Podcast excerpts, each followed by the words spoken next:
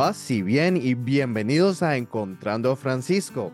Muchísimas gracias por acompañarnos. Eh, yo soy Malcolm Arias de la Orden Franciscana Seglar y realmente muy contento, ¿verdad? Que ustedes han tomado la decisión de acompañarnos en este programa del día de hoy, que hoy vamos a estar hablando sobre un tema muy interesante que es parte de la vida de San Francisco de Asís. Hace, unos, hace unas semanas se inaugura que sería el octavo centenario de los estigmas de San Francisco en el Monte Alberna. Y bueno, este año vamos a estar celebrándolo, ¿verdad? Porque finalmente es en septiembre, ¿verdad? La fecha propiamente que celebramos. Pero desde ya, ya estamos celebrándolo, estamos viviéndolo, estamos, estamos recordando este momento tan importante en la vida de San Francisco y también de todos nosotros, franciscanos. Entonces, el día de hoy eh, vamos a tener un invitado muy especial. Hoy tenemos a Fray Anselmo Maliaño que nos está acompañando. Él es religioso franciscano de la Orden de los Frailes Menores de la provincia Nuestra Señora de Guadalupe. Fray Anselmo está viviendo en los eremitorios de Nuestra Señora de los Ángeles en Alajuela, en Costa Rica. Él es escritor y precisamente ha escrito un libro sobre los estigmas de San Francisco que pronto será editado. También está escribiendo otro sobre la historia franciscana, que es titulada Historia de la provincia de San Jorge de Nicaragua y Costa Rica. Entonces, eh, en verdad, para mí es un placer ¿verdad? traerlo aquí a que comparta con nosotros un poquito sobre este, este acontecimiento de la vida de San Francisco, súper importante. Fray, bienvenido al podcast. ¿Cómo estás? Muchas gracias y muy contento, muy alegre de poder participar, de poder compartir y de poder acompañarlos, de poder también compartir esa vivencia de Francisco, sobre todo en esta experiencia mística de los estigmas.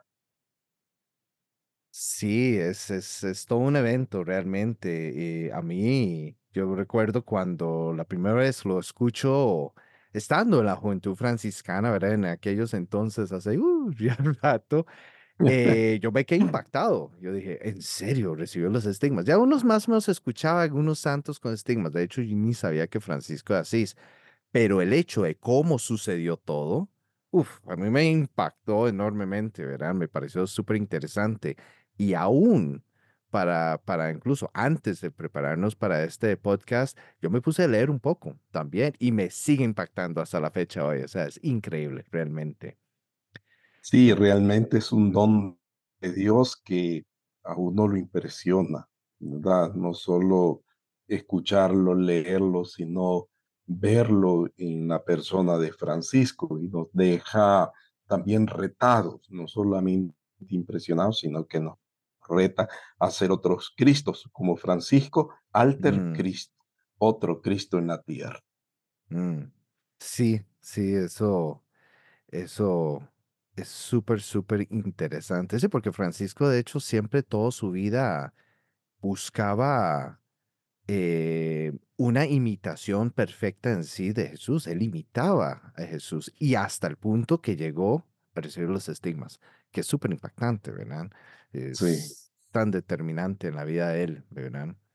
Bueno, entonces, antes de seguir, ¿verdad? Porque aquí terminamos, eh, te- terminamos más bien diciendo muchas cosas, eh, pero, pero eh, vamos tal vez a lo, a lo, al principio, porque sin duda hay personas que están escuchando, ¿verdad? Que, bueno, obviamente habrán franciscanos que ya conocen, pero habrán tal vez otros franciscanos o tal vez acercándose al carisma, que tal vez no están muy familiarizados, ¿verdad? ¿De qué se trata esto, los estigmas de San Francisco y todo eso? Fray, eh, no sé si nos puede tal vez eh, eh, decir más o menos de qué se trata esto, los estigmas, ¿verdad? En la vida de San Francisco. ¿De qué se trata este momento en la vida de él que sucedió hace 800 años? Sí, este acontecimiento sucedió en el año 1224, dos años antes de la muerte de San Francisco, y él sube con otros compañeros al monte Albernia. Y el monte Albernia es un eremitorio interesante. Sube para celebrar allá en la cima del Monte Albernia una cuaresma. Y estas cuaresmas, Francisco hacía cinco cuaresmas al año. Entonces, una de estas cuaresmas está dedicada a la Virgen y luego a San Miguel Arcángel, porque San Francisco es muy devoto de los arcángeles y también de la Virgen Santísima. Entonces, él sube a la montaña, sube al Tabor. otras interpretaciones que hay es que él sube al Tabor, ¿verdad? Para transfigurarse. Otros autores dicen, sube al Calvario como Jesús, ¿verdad? Que subió al Calvario para entregarse totalmente. Entonces hay varias interpretaciones del lugar como una experiencia teológica y geográfica a la vez, una experiencia profunda, bella de contemplación, de adentrarse aún más en ese seguimiento de Cristo pobre y crucificado. Ya al inicio decíamos, o tú muy bien hacías esa referencia a Francisco como ese seguidor de Jesús, ¿verdad? Es ese imitador de Cristo. Este Francisco que busca sobre todo leer, meditar, llorar la pasión de Jesucristo. Se enamora tanto, pero de un Jesucristo pobre y crucificado. Esa es la imagen de Cristo que más le impresiona. Y eso tiene mucha relación con el Cristo de San Damián. En la iglesia abandonada, destruida de San Damián, Francisco entra un día siendo muy joven, ¿verdad? Aproximadamente unos 24, 25 años, entra a orar. Y en esa oración contemplativa escucha Francisco del mismo crucifijo que está ahí una voz que lo llama por su propio nombre. Es decir, escucha una llamada que le dice Francisco, ve y repara mi casa. Ese mandato, esa escucha que Francisco eh, acoge en lo más profundo de su corazón y en su vida, lo dispone inmediatamente a trabajar, a la tarea de reconstruir iglesia.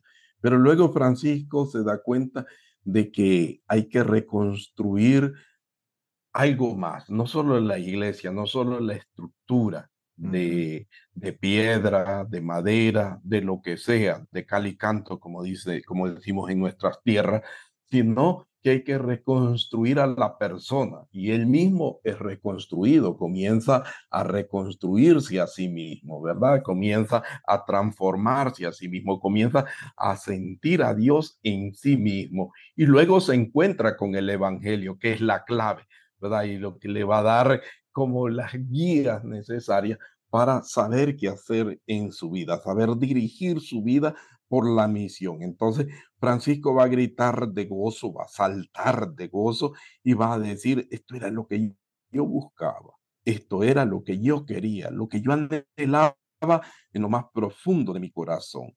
Es la misión, el ir, ¿verdad? El salir. ¿Y por qué? Porque tenemos una iglesia bastante acomodada, tenemos una iglesia que es criticada, tenemos una iglesia medieval un poco mm, eh, en una, en una estructura muy cerrada, no abierta, ¿verdad?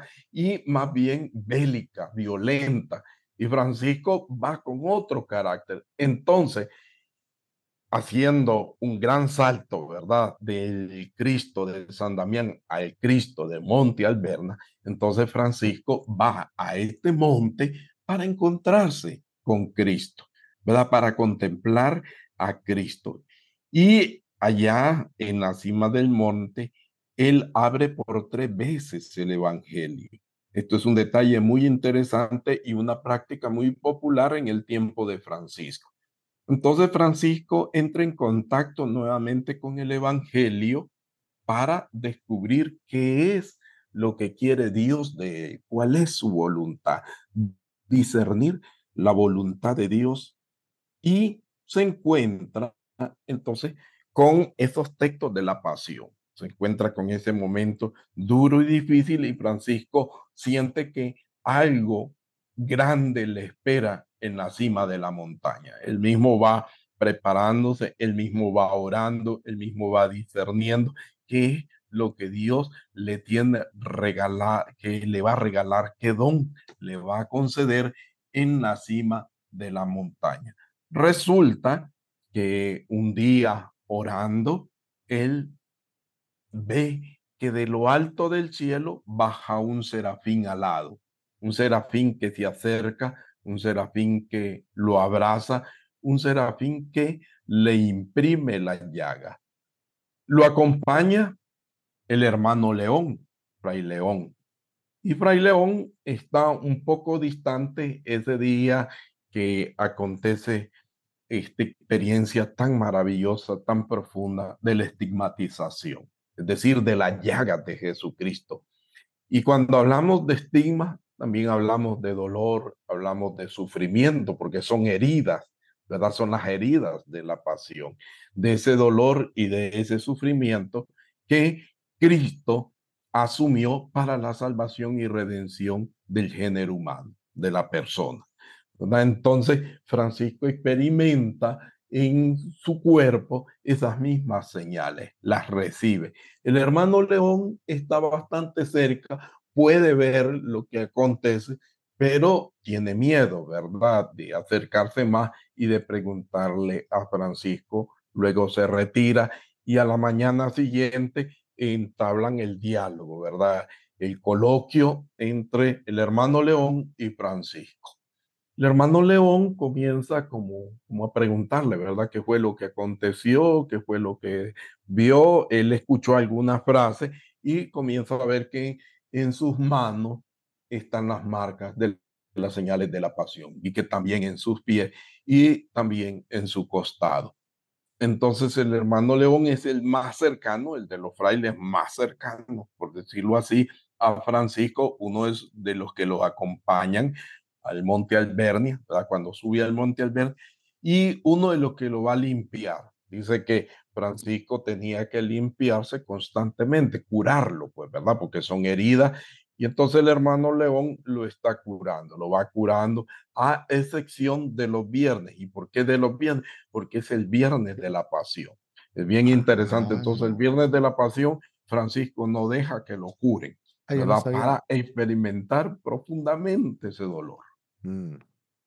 y eso es bien interesante, ¿verdad? Y, y pues también para, para nosotros los franciscanos y los cristianos en general, los viernes de la pasión, eh, revivimos, recordamos, hacemos memoria de esa entrega de nuestro Señor Jesucristo para la salvación de la humanidad. Pero esto también tiene otra referencia a Francisco que no podemos olvidarla. ¿Y cuál es? El encuentro con el leproso. ¿Sí? Mm. El encuentro con el leproso es fundamental para esta experiencia de la estigmatización. En su búsqueda de Dios, en su búsqueda de la conversión, Francisco un día se encuentra con el leproso se encuentra con una persona marginada, se encuentra con una persona atribulada, una persona que está sufriendo lamentablemente ese mal de la lepra, mal que es contagioso y que Francisco aborrecía totalmente. En el testamento, Francisco nos va a decir que como estaba en pecado, es interesante eso, que como estaba en pecado, entonces él rechazaba a los leprosos, pero luego viene su conversión, ¿verdad? Y en su conversión él los acepta, los abraza, los besa, cambia aquello amargo en dulzura. Sí, aquello amargo, aquello que uno detesta, aquello que se rechaza, aquello que no queremos aceptar, Francisco lo acepta, lo abraza y lo, lo besa porque es un ser humano, lo acoge como una persona, lo acoge como un ser humano. Ve ese dolor y ese sufrimiento del ser humano. Francisco entonces se acerca, cura a ese leproso, cura a esos leprosos, porque no solamente a eso, sino a los, fue a los leprosarios a vivir ahí con ellos. ¿verdad? En los leprosarios. Y se va ahí a esos lugares para atenderlo, para servirle. Y eso es bien interesante cómo Francisco desde ahí va configurándose con el seguimiento de la cruz de Cristo. Todo relacionado a la cruz de Jesucristo. Ahora, hay algo interesante de esto, porque nosotros lo hemos venido celebrando la fecha el 17 de septiembre de todos los años. Sí. Pero realmente no fue el 17 de septiembre que le, que le, em, que tuvo este, esta, este encuentro con el serafín y que le aparecieron los estigmas, ¿verdad? Fue el 14 de septiembre, que es propiamente la fiesta en sí de la exaltación de la cruz. Sí. Que es lo interesante. Incluso, si no me equivoco, em, ese mismo día él estuvo en oración y le pidió dos cosas, dos regalos le pidió a Dios, que uno era el sentir en su cuerpo el dolor que sintió Jesús en la pasión y lo otro era conocer el amor que sintió Jesús por la humanidad, tanto ese sacrificio, ¿verdad? ese dolor de la cruz, como lo que es decir la caridad, que es el amor que Cristo tiene por nosotros. Y resulta ser que, que el mismo Francisco, ¿verdad? Que tanto, ¿verdad? Trató de imitar a, Jesucristo eh, espiritualmente, en Alberna terminó siendo transformado hasta físicamente para sentir eso mismo, ¿verdad? De, allá de, recibir eso. ¿verdad? Es que es, es, increíble. Y otra cuestión también, que es importante, también yo creo que es bueno recalcar, porque Francisco siempre buscó el mismo martirio, ¿verdad? Que incluso hasta fue a busca del, del sultán, ¿verdad? Aquí voy a ser mártir, ¿verdad? Por fin, ¿verdad? Y no, nunca le resultó. Pero al final del día Dios le tenía un plan interesante a él, que el martirio de él fue más bien el, el abandono de sí mismo, ¿verdad? Por Dios al final de, cuentas, ¿verdad? Como dice incluso Juan en capítulo 3, de que es necesario que Él crezca y yo disminuya. Prácticamente eso se dio, ¿verdad? O como incluso mismo Pablo dice en Gálatas, capítulo 2, eh, versículos 19 20, donde, donde dice que yo estoy crucificado en Cristo y ya no vivo yo, ¿verdad? Sino Cristo vive en mí. Prácticamente Francisco de Asís fue eso se hizo, se hizo en sí realidad en el propio cuerpo él, ¿verdad? Es, esta palabra, es increíble. Sí, el acontecimiento como tal en la fecha que la celebramos, pues es una aproximación, ¿verdad? Los autores o los geógrafos de Francisco, sobre todo Fray Tomás de Celano y San Buenaventura, eh, no especifican claramente, ¿verdad? Y quien lo vivió más de cerca, Fray León, tampoco nos dejó una fecha exacta, pero sí está alrededor de esta festividad litúrgica de la exaltación de la cruz. Mm, Entonces, y tiene mucha relación porque que Francisco en su búsqueda de ser otro Cristo, ¿verdad? O ser como otro Cristo en la tierra, siempre estaba atento al paso de Dios en su vida, estaba atento a vivir el Evangelio y el Evangelio pues nos presenta eh, ese aspecto de la pasión de nuestro Señor Jesucristo, es decir, la vida de Jesucristo y la entrega de Jesucristo.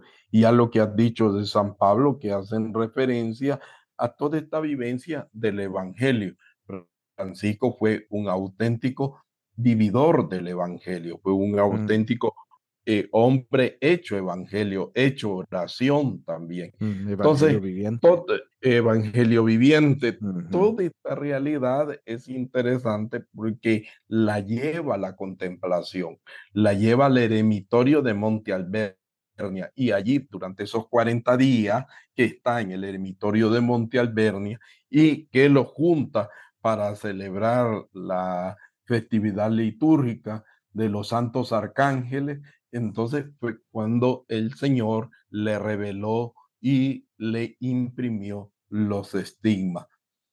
Decía un fraile, bueno, nosotros no celebramos fecha, decía él, celebramos el acontecimiento. Y me gustó porque Mm, en Navidad tampoco, eh, cuando hablamos de Navidad, no es que sea una fecha exacta como tal, ¿verdad? Sino el acontecimiento de el Salvador, cómo viene nuestro Señor Jesucristo al mundo, cómo se nos da, cómo Dios nos regala la vida, cómo Dios nos regala la salvación cómo Dios es de generoso con el, género, con el ser humano, es generoso con la persona, es generoso con tantos hombres y mujeres y nos claro. ofrece a su propio hijo. Y entonces no hay una fecha como tal. Igual aquí eh, jugamos con esta misma dinámica, por decirlo así, ¿verdad? O es esta misma dinámica la que se presenta.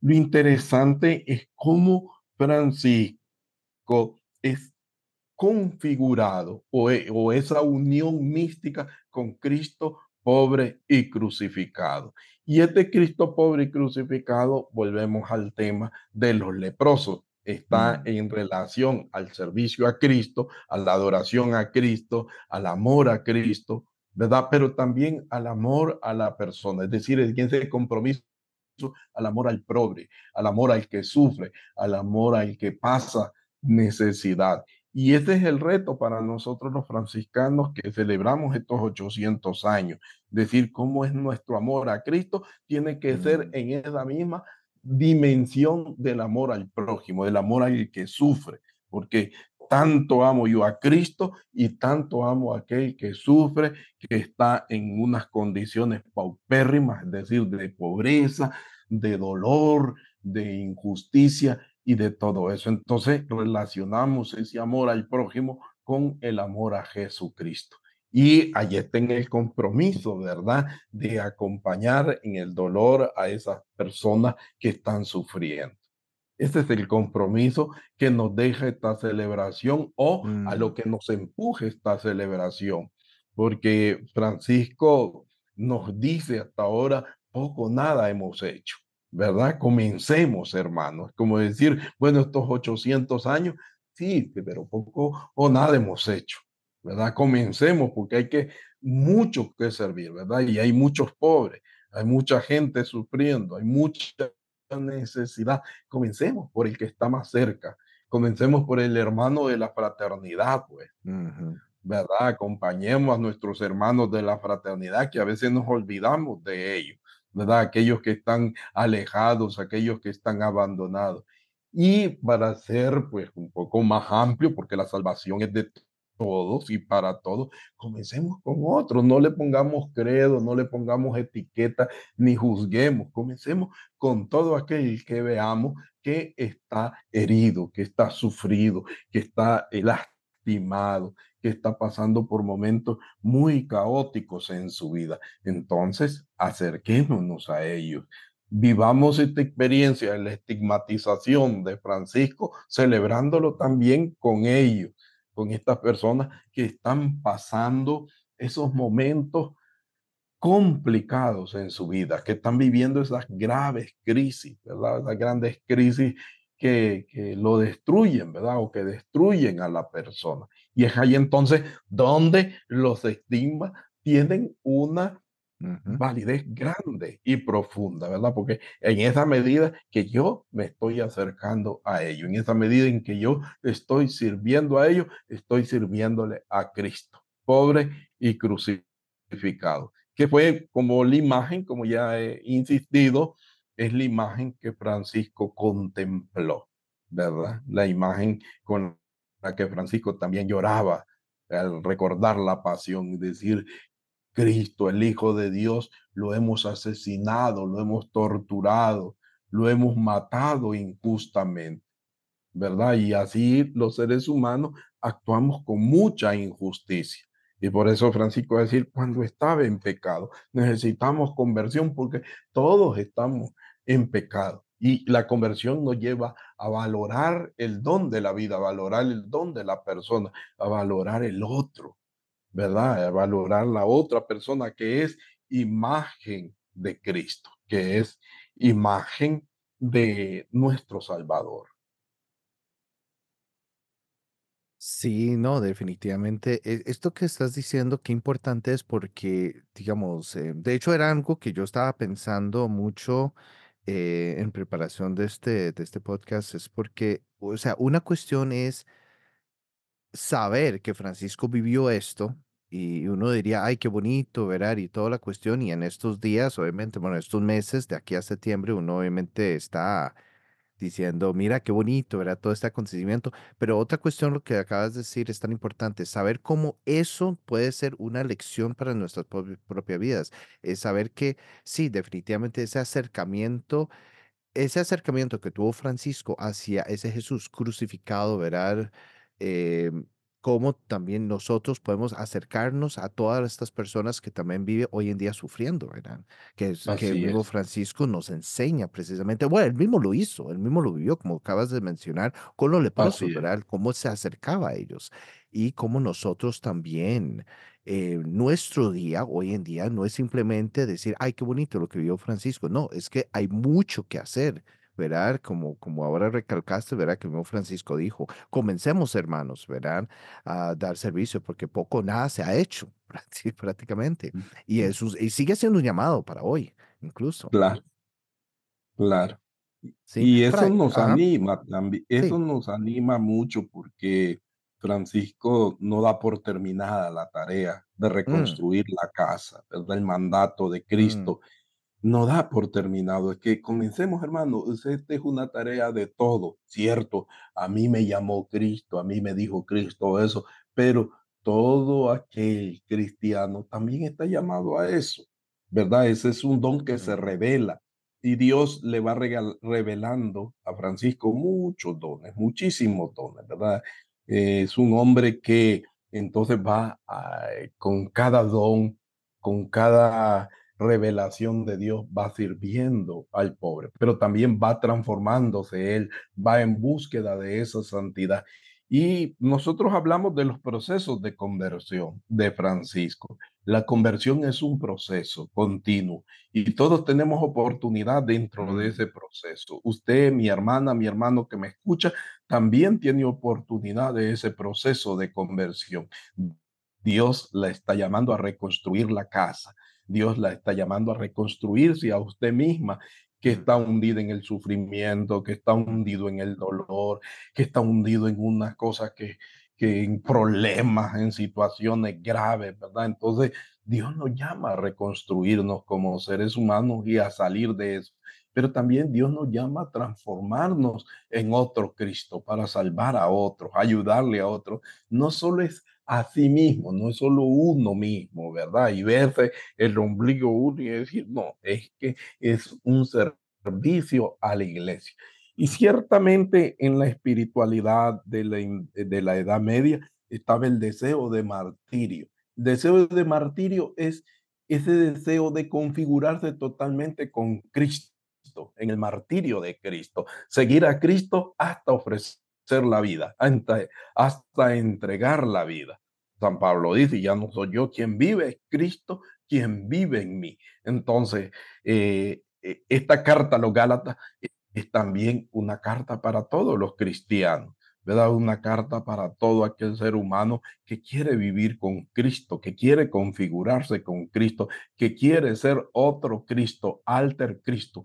Alter Christus, otro Cristo, así lo definió San Buenaventura en ese compromiso místico de Francisco con Cristo en la cruz, pero también en otros papas han visto esta relación de Francisco, esa unión mística con el cuerpo místico, valga la redundancia, de Cristo en la cruz. Entonces, otros papas han visto eso y han valorado esta dimensión tan hermosa. El mismo Papa Juan Pablo II ha valorado esta dimensión tan hermosa de la estigmatización.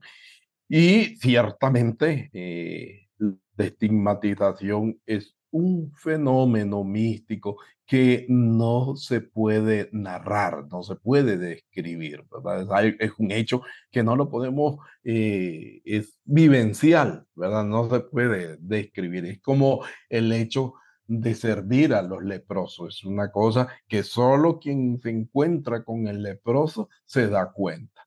¿Verdad? Solo quien se encuentra con el que sufre se da cuenta y lo vive. Nosotros aquí en Costa Rica tenemos una experiencia muy bonita de amanecer franciscano, que Mm, salimos los domingos en las madrugadas para compartir con nuestros hermanos habitantes de la calle. Y nos encontramos con una serie de personas. Cada, eh, cada persona que va a compartir, es decir, al amanecer franciscano, eh, nos encontramos con ellos, les damos un cafecito, un sí, pancito, un, un pinto, ¿verdad? Como se llama aquí en Costa Rica. Y luego, pues, estamos dialogando con ellos. Y hay personas que se abren y comienzan a decir que por qué están en la calle, ¿verdad? Y a- comienzan a hacer una historia de su vida bastante dolorosa. Y hay que escucharlos con empatía, hay que escucharlos con amor, ¿verdad? Y, y es bonito me decía uno, yo le pregunté a uno de ellos, ¿verdad? A mí me pasó algo bien interesante las primeras veces que fui. Le pregunté a uno de ellos, ¿le gustó el café? Le traigo más café.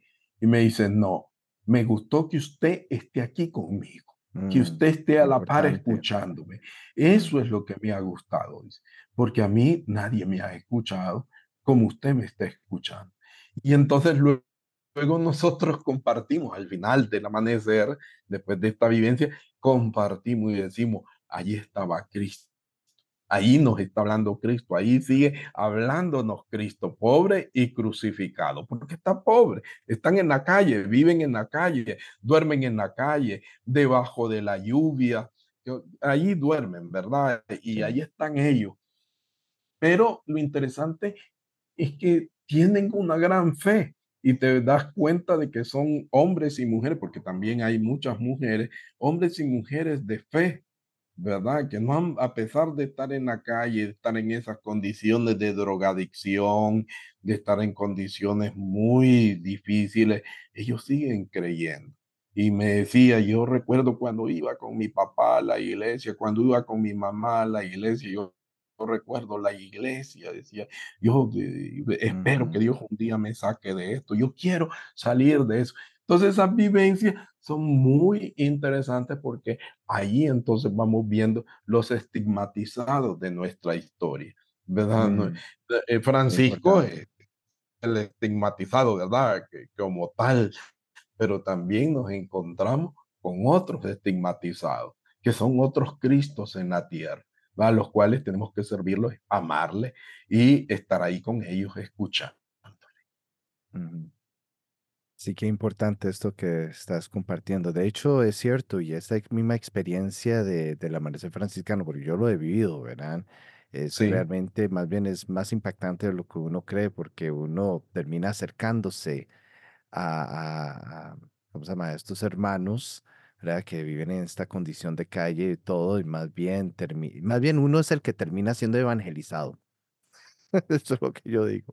Uno termina siendo evangelizado. Realmente uno es curioso porque ahora que lo pienso, em, es como, como mi- el mismo encuentro de Francisco con el leproso, porque Francisco se encuentra con el leproso y en vez de ser simplemente Francisco, darle un abrazo al leproso, más bien en el leproso. Porque incluso eh, en los mismos escritos, él después de abrazar al leproso se monta al caballo, vuelve a ver y ya no está el leproso. Entonces así algunos es, incluso han dicho, ah, es que fue el mismo Jesús, ¿verdad? Que se le apareció. Y muchas veces es eso. Entonces más bien no fue tanto Francisco que estaba ayudando, al- a- ayudando al leproso con un abrazo y con una limosna, ¿verdad? Y demostrándole cariño. Más bien terminó el leproso evangelizándolo a él. ¿Verdad? Tanto así lo impacta tanto que lo pone en su testamento, ¿verdad? Que lo que era amargo se convirtió en dulzura, ¿verdad? Y, y fue el puro principio de su testamento. Así a ese nivel lo enmarcó. Y yo creo que eh, también sí, esa experiencia, como decís vos, eh, en encontrarse con estos estigmatizados de nuestras vidas, ¿verdad? De hoy en día que nos rodea y todo, es precisamente el encontrarse con el mismo Jesús que nos termina evangelizando a nosotros. Sí, esta es una vivencia también de la familia franciscana. Es interesante ver nuestra gran familia franciscana en diferentes apostolados, en diferentes servicios, ¿verdad? Nosotros lo hacemos de esta manera o lo hacemos de esta forma, pero hay otras experiencias bien interesantes, ¿verdad? O también en la iglesia. Hace poco fuimos acá a La Juela con el, el albergue El Buen Samaritano. ¿no? Y, y, los eh, hermanos que estaban ahí, ¿verdad? en condiciones muy difíciles también, se acercaban y nos decían, denos un abrazo. No es uno que va abrazando, sino que ellos le piden un abrazo a uno, deme un abrazo, eh, quiero abrazarlo, quiero tocarlo. Y decía, yo nunca he tocado un fraile, decía uno, ¿verdad? Que era nuevo ahí, quiero tocar un fraile. Y qué bonito, ¿verdad? Porque eh, es ese contacto, es esa humanidad, es esa misma carne, ¿verdad? Ese mismo sufrir, ese misma, esa misma realidad, ¿verdad? Eh, como decía Fray Gerardo en algún momento, todos somos indigentes, todos llevamos algo por dentro, ¿verdad? Que, que, que huele mal, todos llevamos algo por dentro que está putrefacto, todos llevamos algo por dentro que es nuestro pecado, ¿verdad? Que es nuestro pecado y que a veces no nos acerca a Dios, no nos acerca a los demás y no nos acerca tampoco a la naturaleza. Y aquí quiero eh, enfocar otro elemento interesante con la naturaleza.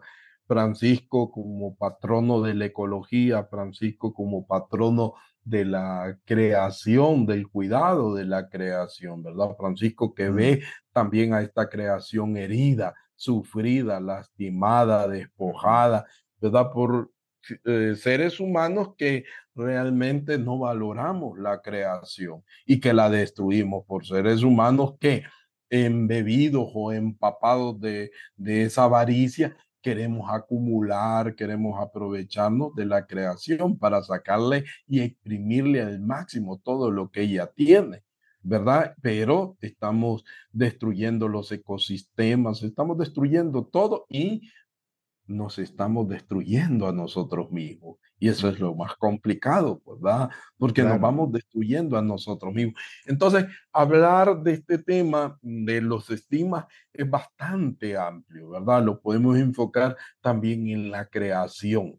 ¿Verdad? Y, y, porque la creación está muy sufrida, muy dolida, porque la creación Cierto. está pasando por momentos muy duros y también porque es un elemento profético si nos podemos hablar y decir cosas así, inmediatamente quienes están atentando contra la creación no les gusta esto y dicen, no, ¿cómo puede ser posible, verdad?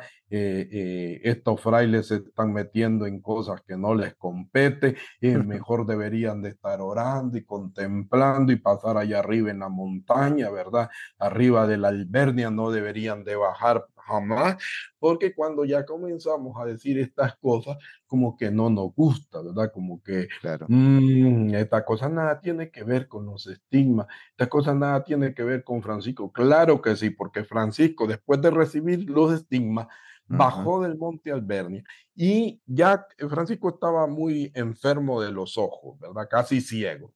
Y casi ciego fue y compuso el cántico de las criaturas, que es tan famosísimo, ¿verdad? Y que el otro año ya también lo estaremos celebrando, ¿verdad? 2025 estaremos en esta celebración que tiene mucho que ver con el cuidado de la creación, con la her con el hermanar la creación, verla como una hermana. Entonces, es decir, verla como otro ser vivo, viviente, porque la creación es un ser vivo. ¿verdad? y nos alimenta, nos ayuda, nos da muchas cosas, pero sin acaparar, sin derrochar, sin hacer nada de eso. Entonces, tenemos muchas cosas que compartir en estos 800 años y como he dicho, en el contexto de los apostolados, cada uno puede tener un apostolado diferente. También este el apostolado de los que cuidan de la creación. Y aquí en Costa Rica, pues eso es bien, bien interesante, ¿verdad? Hay muchos hermanos que cuidan de la creación, valoran la creación, ¿verdad? No es la onda verde que últimamente se ha desatado, ¿verdad? Y eh, todo con la onda verde, no, no, no, ya antes de esa onda verde ya estaba Francisco, ¿verdad? Y ya nos estaba diciendo Francisco con ese bello poema, nos estaba dando a entender que tenemos un gran, una gran tarea con el cuidado de la creación, nuestra madre tierra. Sí. Sí, increíble todo lo que uno puede aprender en sí de los estigmas, no es simplemente un acontecimiento en la vida de Francisco, es cómo puede abarcar tantas áreas de, nuestra, de nuestras vidas, ¿verdad? Actual y es toda una enseñanza realmente para nosotros. Eh, Fray, algo que yo quería preguntarte también, em, después de que Francisco recibe estos estigmas, ahora más o menos estás mencionando, ¿verdad? Cómo después incluso vino la composición del Cántico de las Criaturas, pero em, siempre, siempre he estado con la curiosidad, ¿qué pudo haber significado los estigmas para San Francisco? Nomás recibiendo lo que pudo haber sido para él, porque uno puede, bueno, yo pensaría, ¿verdad? Por ejemplo, algunas personas puede asustarle, ¿verdad? Escandalizarse y todo, o sea, ¿qué está pasando, ¿verdad? Conmigo, ¿verdad? Pero ¿qué puede haber significado estos estigmas para San Francisco en, la vida de él? Sí, eh, nosotros interpretamos, ¿verdad? Y yo entiendo también esto como una confirmación de Dios. Dios lo configura con su Hijo amado Dios lo configura con Jesucristo y lo confirma en ese seguimiento de Jesucristo, de las huellas de Jesucristo.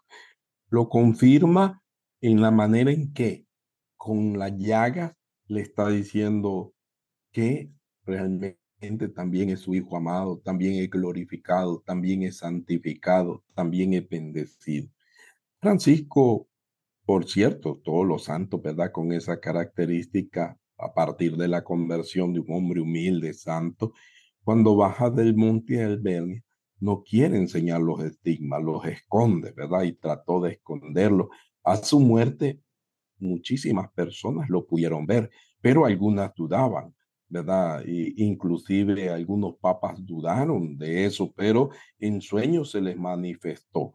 Y también esa es otra otro signo de la confirmación, o sea, porque se les está manifestando que realmente Francisco es el crucificado, es el llagado, es el estigmatizado como Cristo, como otro Cristo en la tierra. Y no hay competencia, o sea, no es que porque eh, eh, el ego sobresale, ¿verdad? Y todo eso, no, sino más bien una actitud de santidad. Entonces se confirma esa santidad de Francisco. Se confirma ese camino, ese itinerario eh, espiritual de San Francisco. Y esto es interesante ver que ese, ese itinerario está no solamente confirmado por eso, sino porque también hay otros dones, como ya he dicho, que Francisco tuvo.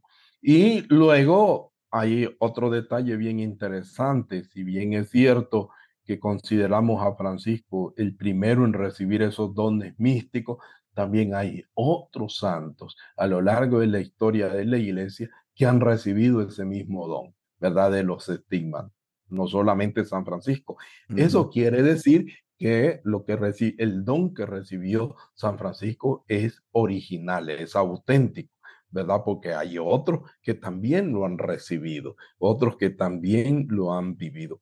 Entonces, en la historia de, de, la iglesia, podemos decir, hay muchas, muchas santas y muchos santos con esos estigmas, ¿verdad? El Padre Pío es uno de ellos, ¿verdad? los más conocidos y nosotros decimos, ah, sí, el Padre Pío y esto y aquí nos alegramos que es franciscano, pero hay otros que no son franciscanos ni franciscana. Y hay otros que todavía su proceso eh, están, eh, han abierto la causa, ¿verdad? Se ha abierto la causa, se ha abierto un proceso para la, la canonización, beatificación y canonización de estas personas que han recibido del mismo Cristo los estigmas en diferentes en diferentes momentos, ¿verdad? No, no, ciertamente algunos los recibieron en Semana Santa y esto es interesante, ¿verdad? Porque hay místicos que lo recibieron en Semana Santa, otros místicos lo han recibido en otros momentos, ¿verdad? O en la fiesta del mismo San Francisco, ¿verdad? Hay místicos que han experimentado, eh, se han, eh, han vivido esta experiencia de Francisco también. Ah, esa contemplación tan profunda de Francisco que han logrado ellos entonces profundizar y recibir del Señor los estigmas. Mm. Sí. Fray, eh, digamos, bueno, ya que estamos en este año ya jubileo, para, nosotros franciscanos es súper importante. Eh, pero así igual, para nosotros franciscanos, ¿qué podemos hacer nosotros para ir preparándonos para la celebración de este acontecimiento, ¿verdad? O sea, tenemos de aquí a septiembre, ¿verdad? De, de, de qué sé yo, de hacer algo, ¿verdad? Para ir, preparándonos, qué sé yo, leer un poco más sobre esto o, o no sé, ¿qué, qué nos puedes recomendar que podemos hacer para ir en preparación para, para estas, esta celebración en septiembre? Dos cosas creo que son interesantes y siento que se pueden realizar. Uno es la lectura de la palabra. Francisco dice que leía, meditaba continuamente la pasión del Señor. En los evangelios tenemos la pasión, ¿verdad? Y podríamos comenzar con eso, meditando, reflexionando la pasión de nuestro Señor Jesucristo. Primero para ir saboreando, ir profundizando en esa entrega de Cristo en la cruz, ¿verdad? Y, luego ver eh, de alguna manera cómo nosotros podemos ser esos íconos vivientes de Jesucristo en la cruz. A partir de ahí, ¿verdad? De esa oración encarnada, de esa oración meditada y reflexionada como oración, ¿verdad? Entonces tenemos también otras devociones como el rezo del Via Crucis. De hecho, los franciscanos lo tenemos todos los viernes, hacemos el Via Crucis. Es, eh, es un continuo Via Crucis, ¿verdad? El Via Crucis no termina, como es continuo el sufrimiento de muchos migrantes, de muchas personas que sufren, de muchas personas que están en la calle, que sufren abandono, que sufren violencia. Así de continuo eh, son estas cruces que se nos imponen, ¿verdad? Y por ahí podemos también eh, avanzar, ¿verdad? En el rezo del Santo Via Crucis. Luego, los viernes, ¿verdad? Principalmente, ujú, pero también se puede hacer otro día. Y luego sería un poco, pues, mm, leyendo, acercándonos un, un poco más, ¿verdad? A esta vivencia de Francisco, que no es fácil. Eh, yo en el 2008, unas religiosas me pidieron a mí un retiro ¿verdad? De las sí, llagas, así, ajá, un retiro de las llagas para hablarles mm, sobre las llagas de San Francisco. Y comencé a buscar en un documento, comencé a buscar en otro y en otros libros y muy poco encontré, realmente muy poco encontré. Porque realmente se necesita para eso, pues, otros elementos, ¿verdad? Y, y, y poco se ha escrito realmente sobre eso. Si vemos la literatura franciscana, pues muy poco aborda eh, ese elemento, ¿verdad? De, de Francisco, ese, o ese fenómeno místico, por decirlo eh, más claro, ¿verdad? O más, con más seriedad. Eh, entonces, pues ahí comencé yo a buscar más información y a querer saber un poco más de esa vivencia de Francisco, ¿verdad? Y interesado prácticamente en ese aspecto, ¿verdad? Y fui buscando material, fui buscando material y claro, pero materiales muy diversos, ¿verdad? Hay que investigar mucho y hay que, mm, sí, que, que detenerse mucho tiempo. Entonces sería como, como leer, ¿verdad? Acerca de, de esto hay libros muy interesantes de mística, ¿verdad? Mística cristiana, mística franciscana, que podríamos adquirirlos, buscar en algún lugar para leerlo, ¿verdad? ujú, y compartirlo, porque el asunto para nosotros los franciscanos no solamente es leer, también es compartir, ¿verdad? Usted regale un libro, pero hay que leerlo. Hay gente que regala, pero no lee, ¿verdad? Y ahí lo va almacenando, uno ve una biblioteca muy bonita, pero No se ha leído ningún no libro, saca ¿verdad? De esa provecho. que no le saca provecho. Entonces, habría que sacarle provecho a este contexto. Y luego hay Claro, formaciones en línea muy bonitas sobre este mismo tema que estamos hablando en este contexto de los 800 años. Entonces, hay celebraciones litúrgicas, hay también eh, formaciones, ¿verdad? En línea y podemos a- apuntarnos en alguna formación de esta para ir conociendo otros elementos. Realmente aquí no los hemos abordado todos, por supuesto, hemos tocado lo más esencial, así, ¿verdad? Superficial. del, acontecimiento, pero ya si nos ponemos a, por detalle, ¿verdad? De cada uno de esos, de, de, de, de esos momentos de Francisco, entonces pues sí, nos encontraremos luego en el contexto en el que estaba Francisco viviendo, ¿verdad? Nos vamos a dar cuenta que hay otros detalles más. Pero, digamos, hemos tocado así, eh, abuelo de pájaro, este momento tan hermoso, tan importante de la estigmatización de nuestro seráfico Padre San Francisco. Y allí podemos ir avanzando. Me gustaría a mí también los retiros, ¿verdad? Podemos hacer retiros. Si hay alguien interesado acá en Costa Rica, ¿verdad? En, en, profundizar aún más o en otro lado podemos hacer un retiro e inclusive podemos invitar a otros de la familia franciscana a compartir también su vivencia en estos retiros, sus apostolados y todo eso.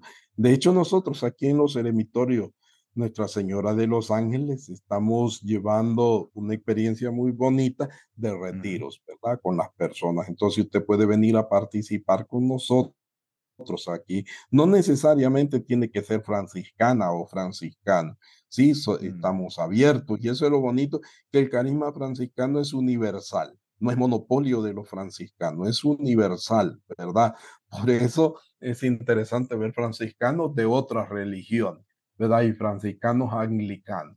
Entonces uno dice, ¿cómo puede ser posible que los anglicanos sean franciscanos? Ya ve, ah, qué interesante es el carisma franciscano. Trasciende las fronteras de la iglesia, ¿verdad? Es universal. Entonces es ecuménico, ¿verdad? Y, ese detalle es muy interesante. Entonces podemos venir, ¿verdad? Aquí contactarse con nosotros, podemos agendar algún retiro para que usted pueda también gozar, disfrutar de esta experiencia de la contemplación y a la vez pues de esta experiencia de los estigmas para celebrarlo. Creo que es el mejor momento también para valorar la dimensión contemplativa porque los estigmas se dan en, esa, en, ese contexto contemplativo, en el eremitorio de Monte Albernia, ¿verdad? En el contexto de una cuaresma, ¿verdad? De, de las que vivía Francisco, de las cinco cuaresmas que Francisco vivía en el año. Entonces, esa cuaresma es ese momento, ese tiempo, esos 40 días en que Francisco se retira como lo hizo Jesús, que se retiró al desierto. Francisco se retiraba a los eremitorios, lugares de silencio, de soledad, de oración, de ayuno y de todo lo demás. Entonces, también se puede hacer eso y ojalá que otra manera de celebrarlo es eso, pues, ¿verdad? Eh, viviendo estos retiros y haciendo estos retiros para conocer un poco más del carisma franciscano o de la vivencia mística de los estigmas. Fray, ¿hay alguna información que se pueden poner en contacto con ustedes? Sí, eh, bueno, me pueden escribir a, mi número. Tengo también, está el, el, correo electrónico es chema paz y bien arroba gmail.com. Chema con S, ¿verdad? Chema paz y bien arroba gmail.com. Entonces, ese es el correo y mi número de teléfono es el 7215 86 87. 72 15 86 87. Y el código de área es 506, ¿verdad? Para los que están fuera y nos escuchan fuera de Costa Rica. 506, 00506. Sí, podemos ponernos en contacto, ¿verdad? Y, y todo eso. Mm, perfecto. Más bien, cualquier cosa podemos agregarlo ahora en la descripción del, del programa de hoy, ¿verdad? Para que igual pueden ahí encontrar esa información. Claro, claro em, que sí. Sí, por ahí.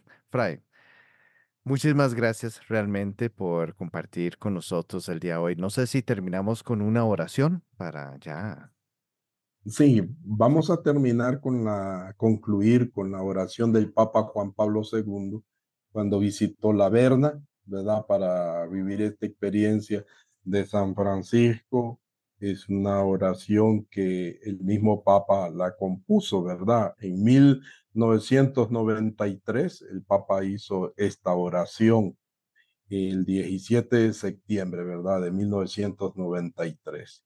Y dice así la oración, nos ponemos todos también en esta actitud orante para que el Señor nos bendiga y nos fortalezca. San Francisco, que recibiste los estigmas en la verna, el mundo tiene nostalgia de ti como ícono de Jesús crucificado. Tiene necesidad de tu corazón abierto a Dios y al hombre, de tus pies descalzos y heridos, de tus manos traspasadas e implorantes. Tiene nostalgia de tu voz débil, pero fuerte por el poder del Evangelio.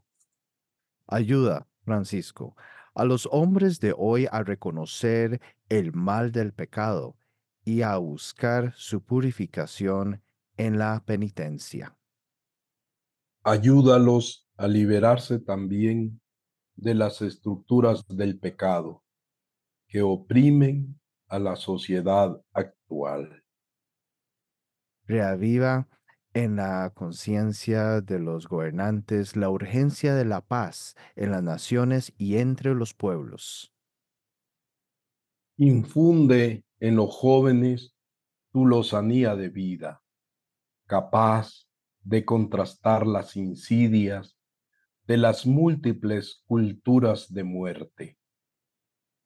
A los ofendidos por cualquier tipo de maldad, concédeles Francisco, tu alegría de saber perdonar. A todos los crucificados por el sufrimiento, el hambre y la guerra, háblele de nuevo las puertas de la esperanza. Amén. Amén. Bueno, muchísimas gracias de nuevo, Fray Anselmo, y también muchas gracias a todos ustedes que nos acompañaron el día de hoy. Eh, si han disfrutado de este episodio, ¿verdad? Si ven que es de gran bendición, por favor, compártelo con otras personas. También dejen su comentario, ¿verdad? Eh, del programa de hoy. Eh, también sepan, ¿verdad? Que nos pueden siempre seguir el podcast de Encontrando a Francisco en Spotify, Apple Podcast o también ahora ya estamos en Google Podcast. Entonces ahí también nos pueden encontrar. Síganos en nuestras redes sociales de Facebook e Instagram. También nos pueden escribir al correo de encontrandoafrancisco@gmail.com. Ahí si nos se quieren poner en contacto para sugerencias, para otros, eh, algún tema que quieren escuchar acá o simplemente ponerse en contacto con nosotros. También les pedimos, eh, como siempre, la oración por este apostolado para que logre ser una gran bendición en la vida de muchas personas. Y eso sería todo por hoy. Muchísimas gracias de nuevo a todos por acompañarnos y nos vemos en la próxima. Paz y bien. Paz y bien, muchas gracias.